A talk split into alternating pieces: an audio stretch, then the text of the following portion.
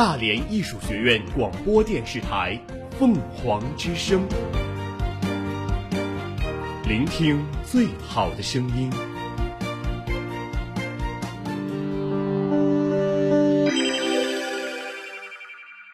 今日天气：今天大连晴，下午两点达到全天最高温度二十八摄氏度，最低温度二十一摄氏度，西南风四至五级。根据最新日报，目前本市空气质量指数为二十八，评价等级为优。明天二十度到二十七度，西南风四至五级，空气质量指数为三十九，评价等级为优。我们我们一直在行走，我们我们一直在记录，我们用简短的语言言涵盖大量的新闻资讯新。闻资讯。凤凰早新闻，凤凰早新闻，感受传播的力量。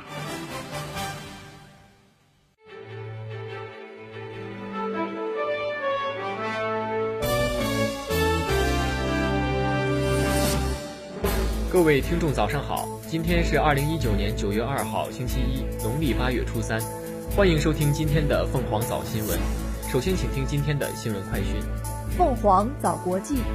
八月三十一号，联合国难民署消息，利比亚多年的动乱加上今年四月起的战火，已导致国内约二十七点五万人流离失所。利比亚境内至少有五万名难民，四千人仍在收容所。八月三十一号，朝鲜外务省第一副相崔善基表示，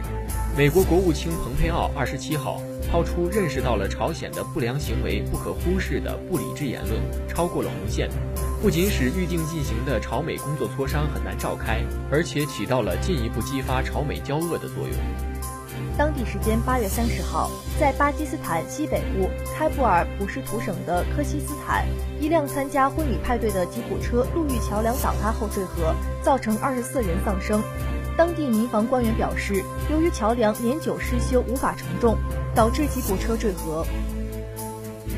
八月三十一号，印度西部一家化工厂发生爆炸事故，造成至少八人死亡，二十多人受伤。据外媒报道，澳大利亚科学家通过持续研究发现，出现在澳大利亚海岸的南陆极星数量正在以每年百分之六的速度增长。当地时间八月三十号晚，美国亚拉巴马州举办的一场中学校际橄榄球赛上发生枪击事件。目前，事件造成十人受伤，伤者都是十五到十八岁的青少年。叙利亚军方宣布，同意自八月三十一号上午起，在叙北部伊利普省实施停火。美国财政部宣布制裁此前遭英国海外领地直布罗陀当局扣押的伊朗邮轮阿德里安·达里亚一号及其船长，理由是这一邮轮被伊朗武装力量用来售油牟利。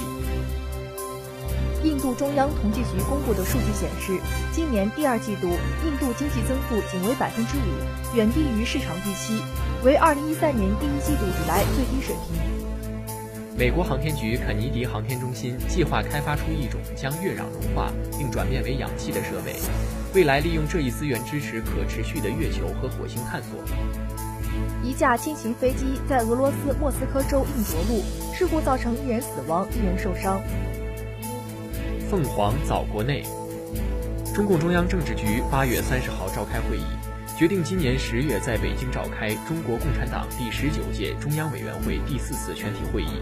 主要议程是中共中央政治局向中央委员会报告工作，研究坚持和完善中国特色社会主义制度，推进国家治理体系和治理能力现代化若干重大问题。会议审议了《中国共产党党内法规制定条例》、《中国共产党党内法规和规范性文件备案审查规定》、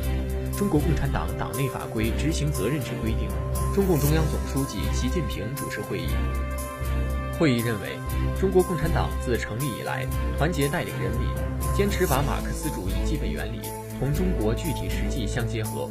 赢得了中国革命胜利，并深刻总结国内外正反两方面经验。不断探索，不断实践，建立和完善社会主义制度，形成和发展党的领导和经济、政治、文化、社会、生态文明、军事、外事等各方面制度，不断完善国家治理，取得历史性成就。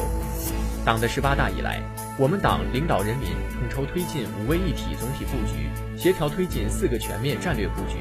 推动中国特色社会主义制度更加完善，国家治理体系和治理能力现代化水平明显提高，为政治稳定、经济发展、文化繁荣、民族团结、社会安宁、国家统一提供了有力保障。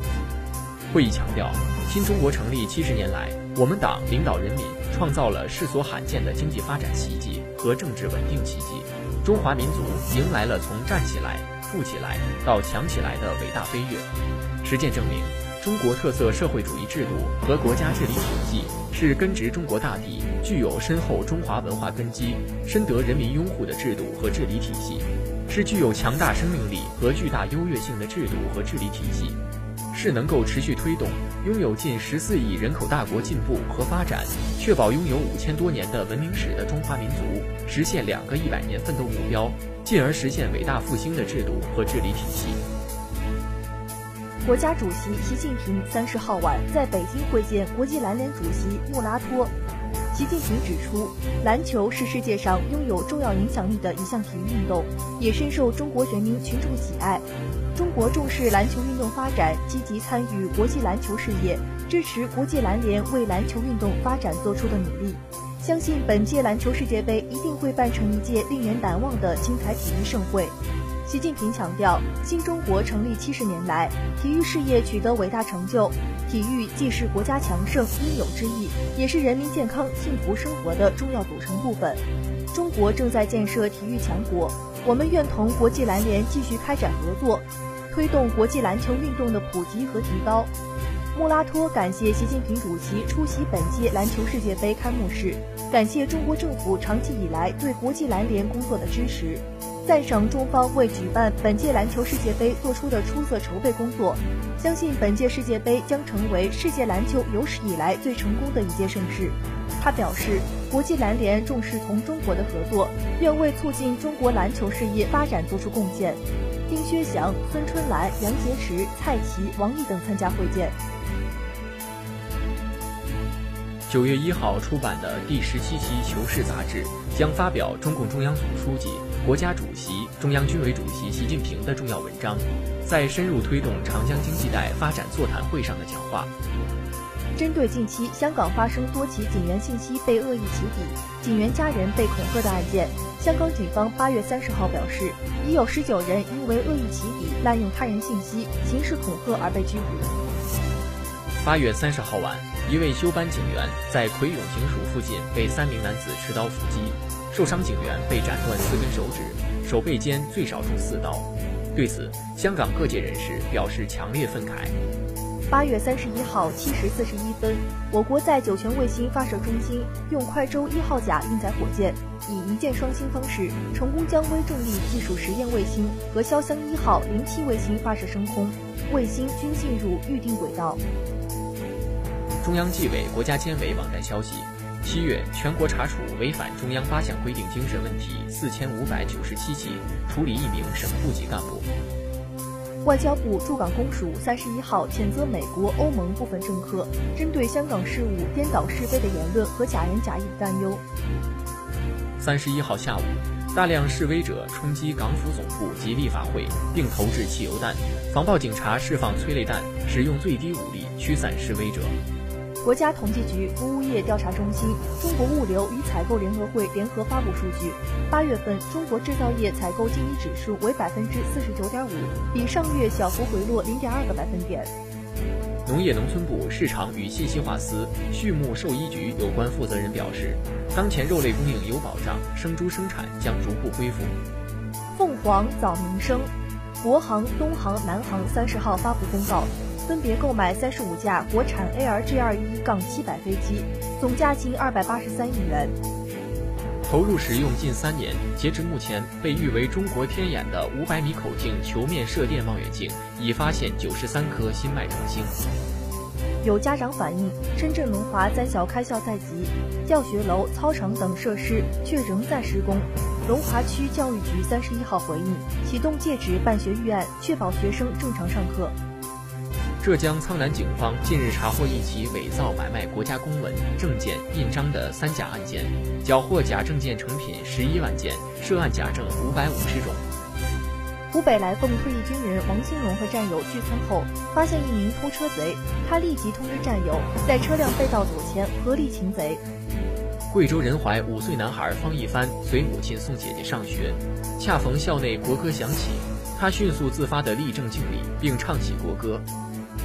近日，广东一男子第一次使用手机支付坐公交车，误将手机投入钱箱，因钱箱无法中途打开，公交车结束运营后，经过一个多小时的翻查，在二百个钱箱中找到手机，并归还给该男子。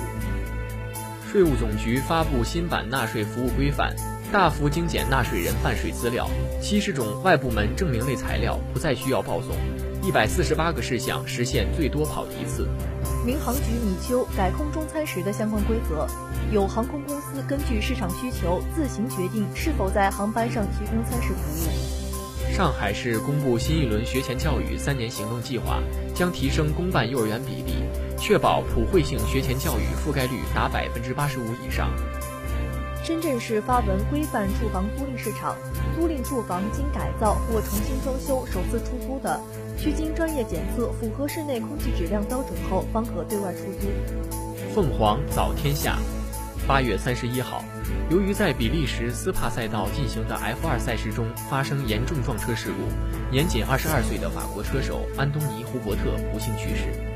三十一号，电影《哪吒之魔童降世》票房突破四十六点五一亿元。超过《流浪地球》，成为中国影史票房第二名。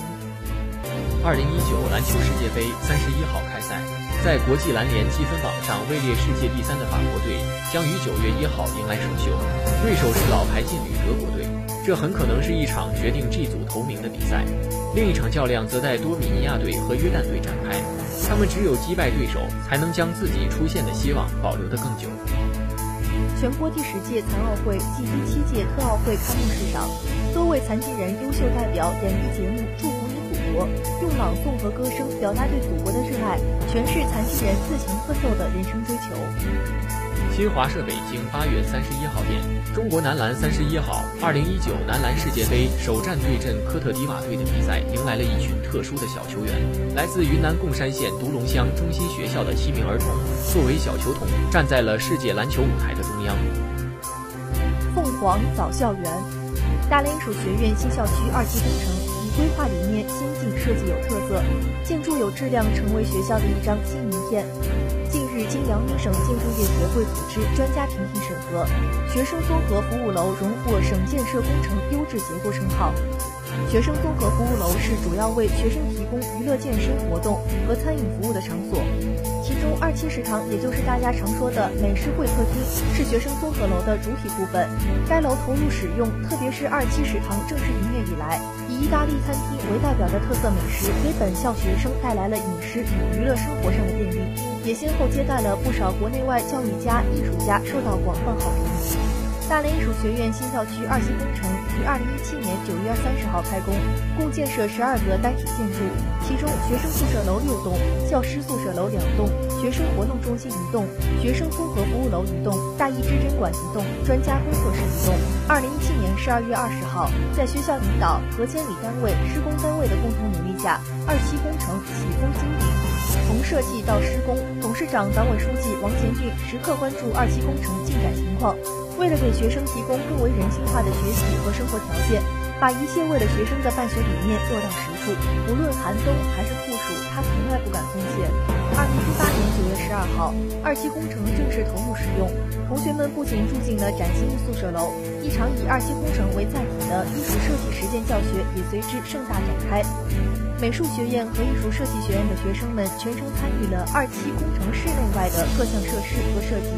学生们在创建优美校园的同时，也收获了丰富的实践经验。这次学生服务综合楼获得建设工程优质结构称号，是由辽宁省建筑业协会组织专家通过审核材料、现场和会议评价、省建设工程质量评审委员会认定，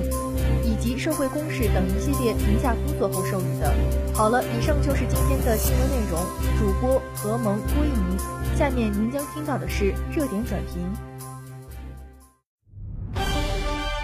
集结焦点资讯，同步媒体热评。集结焦点资讯，同步媒体热评。凤凰早新闻热点转评。